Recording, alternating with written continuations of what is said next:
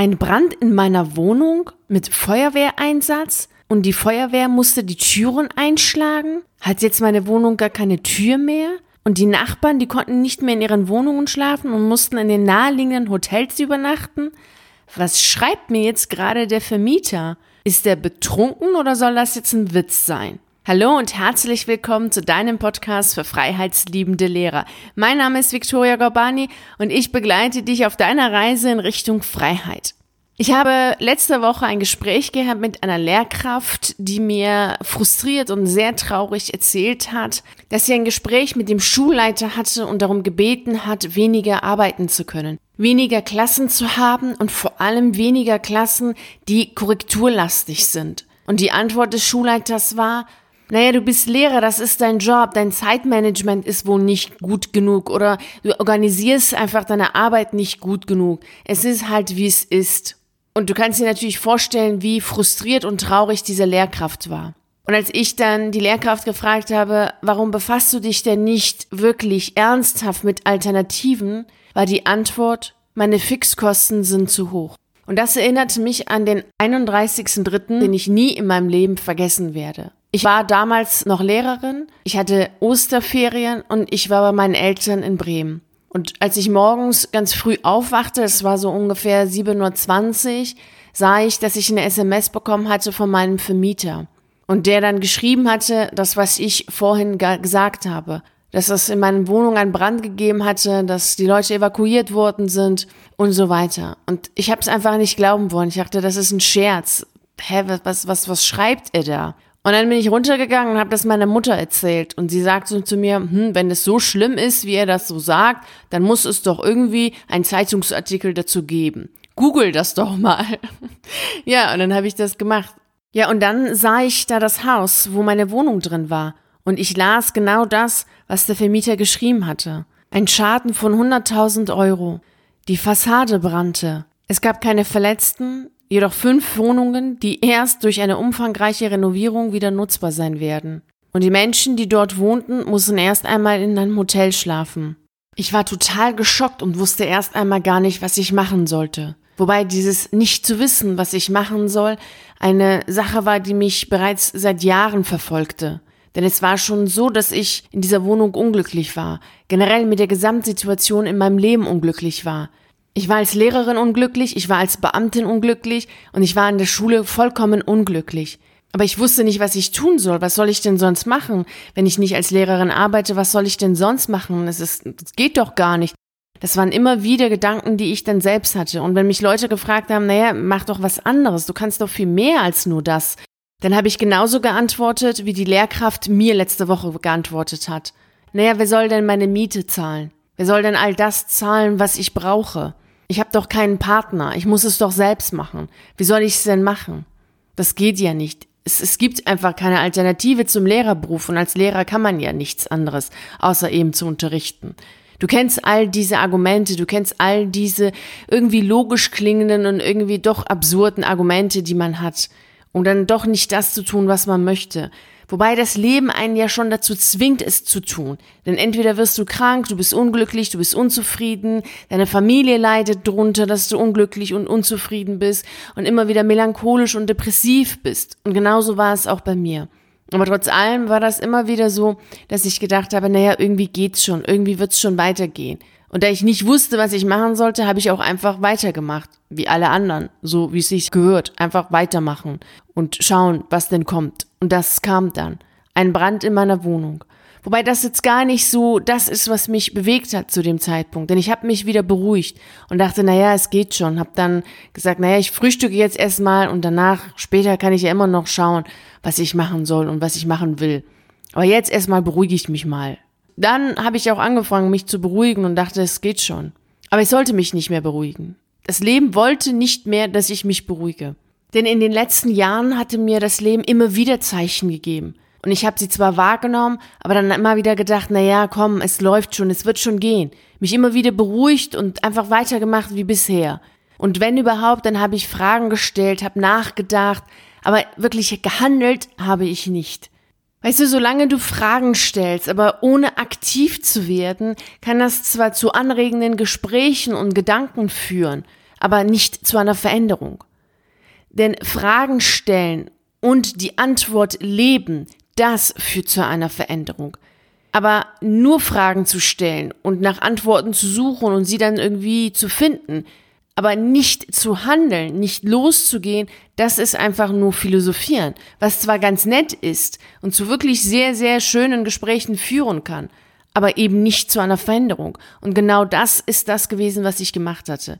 Immer wieder nachzudenken, immer wieder zu überlegen, wie etwas sein könnte und weshalb was ist und warum denn jetzt gerade das mir passiert und welche Bedeutung diese Zeichen haben, die mir das Leben so sendet. Wie du weißt, bin ich ja schon sehr auf diese Magie des Lebens, auf die Mystik des Lebens fixiert und ich fokussiere mich darauf. Zu dem Zeitpunkt jedoch habe ich es wahrgenommen, aber nicht gehandelt. Deswegen dachte das Leben, die Zeichen, die wir bisher gesendet haben, reichen bei ihr nicht. Wir müssen weitere Zeichen setzen, die einfach deutlicher sind. Ich hatte dir in der Podcast-Folge mit dem Titel was für ein Typ Mensch bist du? Ich werde dir die Podcast-Folge hier zur Beschreibung dieser aktuellen Podcast-Folge verlinken. Dann kannst du dir das nochmal anhören und dir selber die Frage beantworten, was für ein Typ Mensch du bist. Dort habe ich dir vier Typen vorgestellt und ich gehörte zu der Nummer vier. Deswegen musste einfach noch mehr passieren. Und ungefähr zwei Stunden später, nachdem ich diese SMS gelesen hatte und mich bereits beruhigt hatte und im Grunde genommen schon wieder voll da drin war in diesem, naja, es wird schon und ich mache einfach so weiter und alles ist gut und alles ist, ja, ist alles halt so, wie es ist, kam dann ein Anruf. Und da hörte ich eine Freundin von mir, die mir sagt, dass einer meiner besten Freunde gestorben ist. Rauchvergiftung aufgrund eines Brands in seiner Wohnung am 30.03. Ich konnte mich nicht mehr beruhigen. Ich war völlig am Ende. Am 30.03. gibt es einen Brand in meiner Wohnung und knapp 500 Kilometer weiter weg gibt es einen Brand in der Wohnung eines meiner besten Freunde. Nur mit dem Unterschied, dass er in der Wohnung war und geschlafen hatte zu dem Zeitpunkt und ich nicht in der Wohnung war. Der 30.3. In der Numerologie steht die drei unter anderem für das Überwinden der eigenen Selbstzweifel. Und Selbstzweifel hatte ich zu der Zeit wahrhaftig. Und nicht nur zu der Zeit, sondern bereits schon Jahre vorher fing es an mit den Selbstzweifeln. Kann ich das? Kann ich das nicht? Soll ich das machen? Schaffe ich das? Schaffe ich das nicht? Und wenn wir die Zahlen vom 30.03. zusammenzählen, dann kommen wir auf die 6. Und die 6 steht in der Numerologie unter anderem dafür, Visionen zu entwickeln und in der Lage zu sein, Perfektion zu überwinden. Und genau das wollte ich. Ich wollte einen ganz perfekten, klar, perfekt formulierten, vollkommenen Plan haben für die Zeit nach meiner Kündigung. Also wenn ich tatsächlich kündige, muss es doch einen ganz klar formulierten Plan geben. Einen perfekten Plan. Das war das, was ich immer wieder in mir gedacht habe und daran hielt ich fest. An einen perfekten Plan, den es geben muss. Und ich habe die Nachrichten bekommen am 31.03. Das ist wiederum eine 7. Und die sieben fragt in der Numerologie unter anderem, was wäre, wenn du genug Vertrauen aufbrächtest, um aus der Höhle herauszukommen und dein Herz zu offenbaren, deine Verletzlichkeit, dein eigenes inneres Licht? Das passte zu der Zeit. Und falls du dich jetzt fragst, was die Numerologie ist, das ist die Zahlenmystik oder die Zahlensymbolik, wenn du magst. Das ist eine altpersische Kunst, mit der ich aufgewachsen bin. Generell komme ich aus einer Familie mit sehr vielen Mystikern und demnach habe ich so einige spezielle Fähigkeiten erlernen dürfen und mit denen bin ich aufgewachsen und es war immer ein Teil meines Lebens. Und es ist auch jetzt ein großer Teil meines Lebens. Jedoch habe ich irgendwann in meinem Leben hier in Deutschland das einfach außer Acht gelassen, die Symbolik, die Mystik des Lebens nicht wahrnehmen wollen, diese Zeichen nicht richtig verstehen und nicht deuten wollen. Obwohl ich die Fähigkeit dazu hatte, habe ich es nicht machen wollen.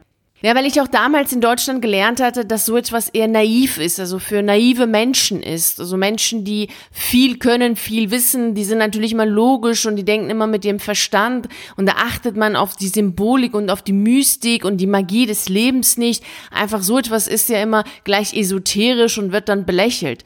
Gott sei Dank hat sich das in Deutschland in den letzten Jahren verändert, so dass die Menschen immer mehr wahrnehmen, dass sie mehr sind als nur Logik und Verstand, dass da mehr ist auch im Leben selbst, mehr ist als nur existieren zu wollen, als nur bestehen zu wollen, dass da eine Mystik ist, dass da Wunder sind, dass da viel mehr ist als das, was man sehen kann. Und wenn du das für dich spürst, ist das eine enorme Bereicherung in deinem Leben und gleichzeitig ist das eine sehr gute Möglichkeit für dich, die Zeichen des Lebens zu verstehen, um vorzeitig handeln zu können, weil das ist natürlich sehr wichtig. Für mich war klar, dass der Zeitpunkt gekommen war zu handeln. Das Nachdenken und Philosophieren war nicht mehr wichtig. Jetzt war es wichtig zu handeln, das wusste ich. Und so handelte ich auch.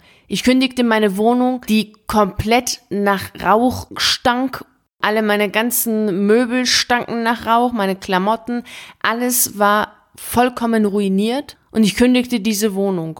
Und dann war für mich auch klar, dass ich gehen muss, dass ich diese Lebensphase beenden muss, dass ich als Lehrerin kündigen muss, dass ich endlich das tun muss, was ich schon längst hätte tun müssen, weil alle Signale dafür schon Jahre vorher ganz deutlich da waren.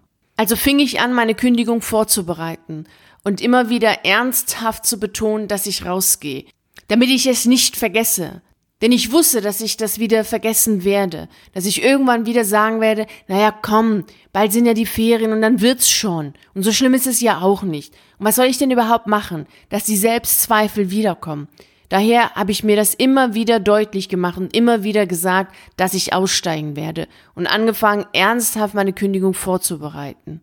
Und da ich meiner Mutter versprochen hatte, dass ich zum Gynäkologen gehe, wollte ich das auch machen. Denn sie hatte mitbekommen, dass ich während meiner Menstruation sehr starke Blutungen und furchtbare Schmerzen habe. Und als sie das mitbekommen hatte, wollte sie, dass ich sofort zum Arzt gehe. Aber ich wollte nicht. Und ich versprach ihr es zu tun, bevor ich aussteige. Ich erzähle dir das heute so genau, weil ich möchte, dass du weißt, dass das Leben uns Signale schickt, dass unser Körper vorzeitig Signale schickt, dass es reicht, dass es nicht gut ist, weiterzumachen und dass wir trotzdem nicht drauf hören und trotzdem weitermachen, bis dann der Zeitpunkt kommt, an dem es wirklich nicht mehr geht.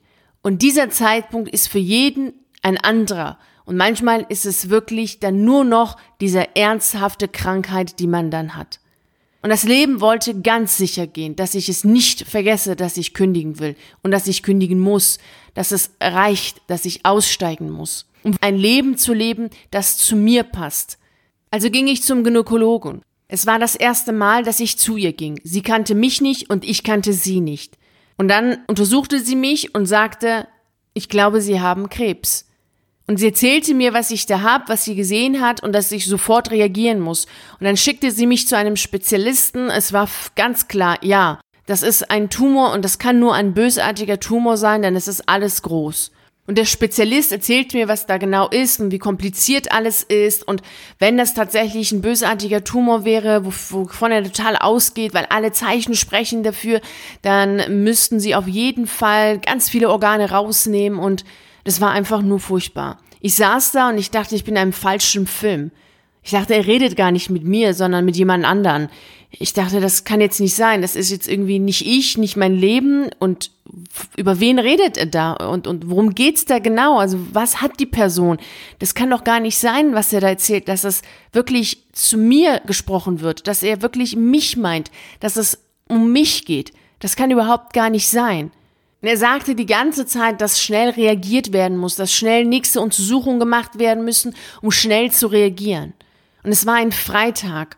Für mich war klar, dass jetzt erstmal gar nichts passiert, dass ich Zeit brauche, um zu verstehen, über wen er da überhaupt redet und um worum es da überhaupt geht, was er da gerade sagt. Nach dem Besuch bei diesem Arzt ging ich erstmal in meinem Lieblingscafé hier in Bremen und überlegte erstmal, was genau ist. Und dachte, das soll jetzt alles gewesen sein? Das soll jetzt mein Leben gewesen sein? Und jetzt kriege ich fast alle Organe rausoperiert? In dem Augenblick selbst fing ich an zu bereuen. Mir wurde erst klar, wie sehr ich so vieles in meinem Leben bereute, nicht getan zu haben. Wie furchtbar es war, es einfach nicht getan zu haben, es einfach nicht versucht zu haben. Und jetzt sitze ich da und soll Krebs haben und soll fast alle meine Organe rausoperiert bekommen.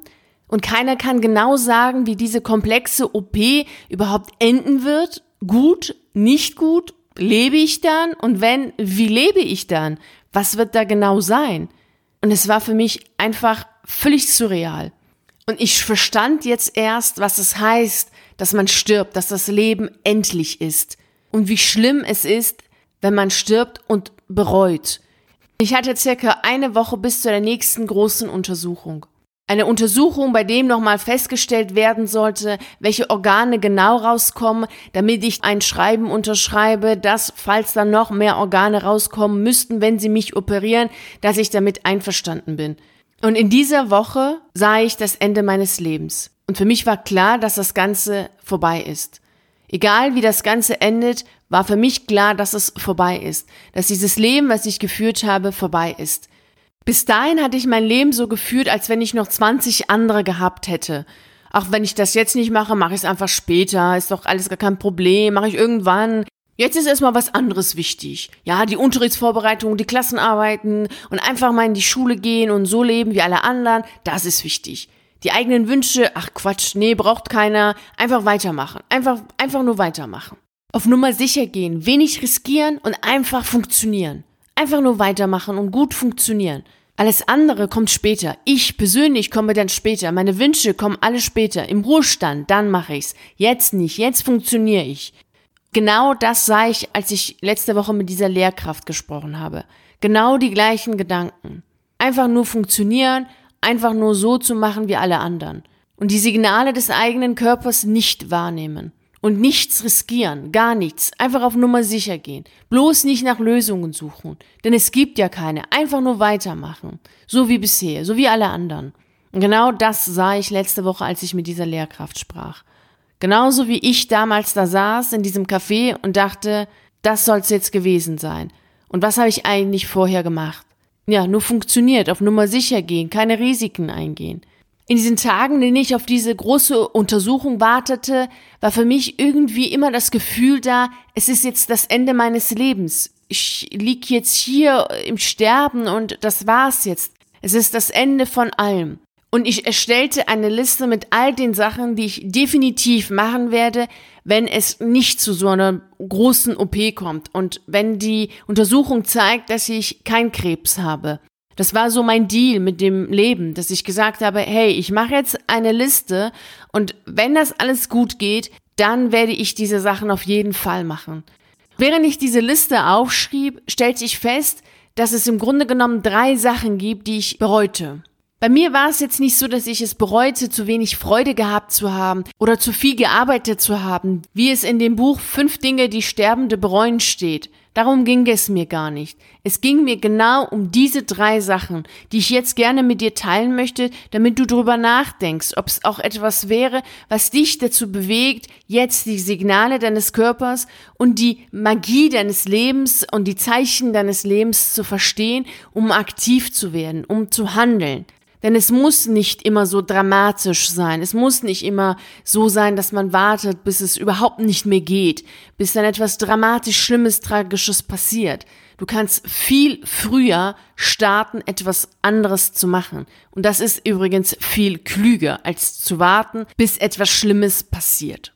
Die erste Sache, die ich bereute, wenn ich daran dachte, dass es das Ende meines Lebens sein kann, dass dann wirklich alles vorbei ist, war, dass ich nie herausgefunden habe, was wirklich in mir steckt, weil ich nie Risiken eingegangen bin, weil ich nie in der Form, wie ich es gewollt habe, über meinen eigenen Schatten gesprungen war, nie mich getraut habe und mir Großes zugetraut habe. Und dass ich das auch nie dann herausfinden würde, wenn es jetzt das Ende meines Lebens wäre, weil ich das ja nie gemacht hatte solange wir im Gewohnten bleiben, wissen wir ja gar nicht, was für Fähigkeiten in uns stecken. Du weißt ja jetzt gar nicht, was du alles kannst, welche Ressourcen du hast, weil du sie bisher noch nie in der Form aktivieren musstest, wie du sie aktivieren musst, wenn du zum Beispiel kündigst oder etwas anderes machst, was für dich bedeutet, dass du über deinen eigenen Schatten springen musst, dass du dir mehr zutrauen musst. Und das ist etwas, was ich oder wir alle dann nie herausfinden, wenn wir es nicht tun und dann am Ende unseres Lebens denken, ja Mist, hätte ich es ja mal gemacht. Ich weiß ja gar nicht, vielleicht hätte ich es ja geschafft. Und genau diesen Gedanken hatte ich. Vielleicht hätte ich es ja geschafft. Und warum habe ich es nicht getan? Warum habe ich nicht etwas getan, was mich dazu gebracht hätte, über meinen eigenen Schatten zu springen?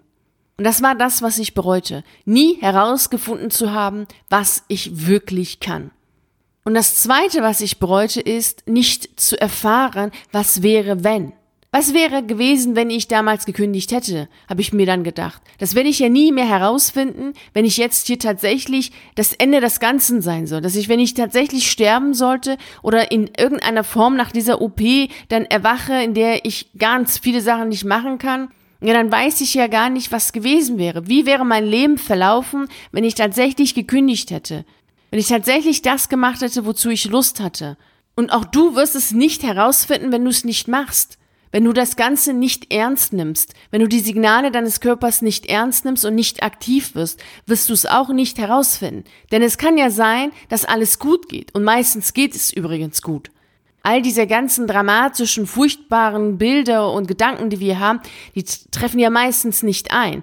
Denn es geht ja gut. Aber genau das wirst du ja nicht herausfinden, wenn du es nicht machst. Du weißt ja nie, wie es gewesen wäre, wenn.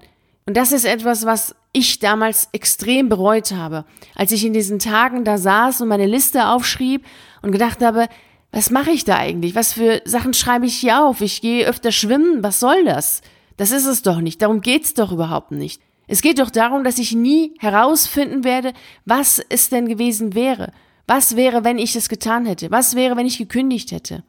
Das dritte, was ich definitiv bereut hätte, wenn es das Ende meines Lebens gewesen wäre, wäre, dass ich meine Wünsche und meine Träume und damit mich selbst verraten hätte. Denn ich hätte mich nicht dafür eingesetzt, meine Wünsche zu leben, weil ich dann immer nur Argumente hatte, warum es nicht geht. Nein, ach, wer zahlt meine Miete? Nein, ach, wie soll das denn überhaupt funktionieren? Ich kann ja nichts. Nein, ach, wie soll's denn gehen? Wie soll ich denn die Ausbildung meiner Kinder dann bezahlen? Nein, das kann ich ja nicht machen. Wie soll ich denn das Haus abbezahlen? Was ist mit meinem Auto? Was ist mit dem Urlaub? Was ist mit dem oder mit jenem? Und was ist, was ist, was ist? Also immer Gründe zu haben, weshalb etwas nicht geht. Immer logische Argumentationen zu haben, warum man das jetzt nicht machen kann. Das hatte ich auch. Ich kenne sie alle. Ich kenne sie alle. Und genau das habe ich damals bereut, als ich da saß und meine Liste aufschrieb und wusste, dass es um weitaus mehr geht als um mehr Freude im Sinne dessen, ja, ich gehe jetzt öfter Fahrrad fahren, ich ähm, schwimme jetzt öfter und ich mache einfach mehr mal Genusszeiten, in denen ich mehr Kaffee trinke und Tee trinke, anstatt Unterricht vorzubereiten. Nein, dass es um weitaus mehr ging nämlich darum, dass ich mich für meine Wünsche und Träume nicht ernsthaft eingesetzt hatte, dass ich keine Lösung gefunden hatte für meine Ängste, für all diese vermeintlich logischen Argumente, weswegen es nicht geht, dass ich für all diese Sachen nichts gefunden hatte. Und ich wusste, dass wenn ich jetzt aus dieser Misere, in der ich war, und für mich war das damals eine Misere, denn ich war völlig geschockt von dem, was mir dieser Arzt sagte und von dieser großen OP und ich sah mich dann nur noch bei den Ärzten sitzen. Wenn du schon öfter jetzt meine Podcast-Folgen dir angehört hast, weißt du, dass die Beziehung zwischen mir und Ärzten nicht besonders gut ist. Also für mich gibt es nichts Schlimmeres, als zum Arzt gehen zu müssen. Und wenn ich da hingehe, dann ist es schon echt schlimm. Also dann ist es schon echt schlimm mit mir. Sonst gehe ich da nicht gerne hin. Und ich sah mich schon in einem Leben, in dem ich nur noch bei den Ärzten sitze und das war für mich der absolute Albtraum. Und da dachte ich, schöner wäre es doch gewesen, wenn ich für all diese vermeintlich logischen Argumente und Gründe, weshalb ich jetzt nicht kündigen kann, weshalb ich meine Träume nicht leben kann, dass ich für sie Lösungen gefunden hätte. Das wäre doch viel besser gewesen. Dann entschied ich mich dafür, dass ich genau diese drei Sachen umsetzen werde, wenn an diesem Untersuchungstag herauskommt, dass alles okay ist und dass diese OP nicht sein muss, sondern dass einfach alles okay ist, dass ich genau diese drei Sachen umsetzen werde.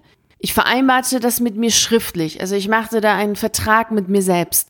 Und als endlich dieser Untersuchungstag da war, wo ich total aufgeregt war, kam heraus, dass ich Endometriose habe. Das ist eine chronische Erkrankung, die extrem schmerzhaft ist und sehr viele andere Facetten hat.